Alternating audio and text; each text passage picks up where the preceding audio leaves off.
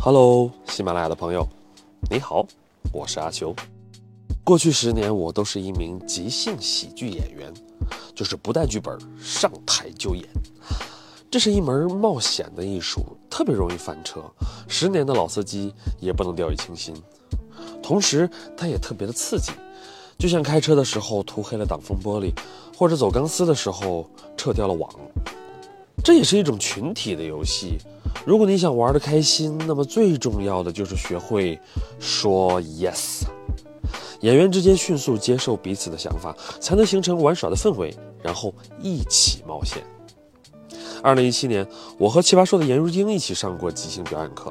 他说：“这完全就是辩论的另外一个极端嘛。”他说的对。十年的即兴表演把我变成了一个特别 yes 的人，别人说啥我都说行，行，好吧。听起来很没态度，但其实特别需要勇气。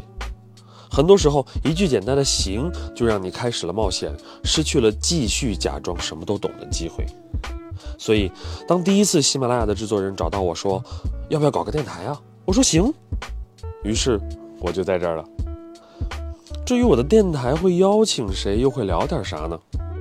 最近的一年多，我在一年一度喜剧大赛当创作指导，认识了很多很多喜剧人。喜剧人呢，是最有趣的一群人了。他们比谁都更擅长苦中作乐。哎呀，喜剧嘛，就是试图用一种超然的态度，让原本过不去的事儿过得去。就像小佳在脱口秀大会里面说的，没有什么是不能开玩笑的。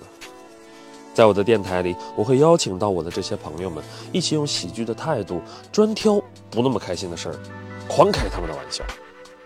如果你也有点不开心，那么每周三见吧，一起开心一下，行吗？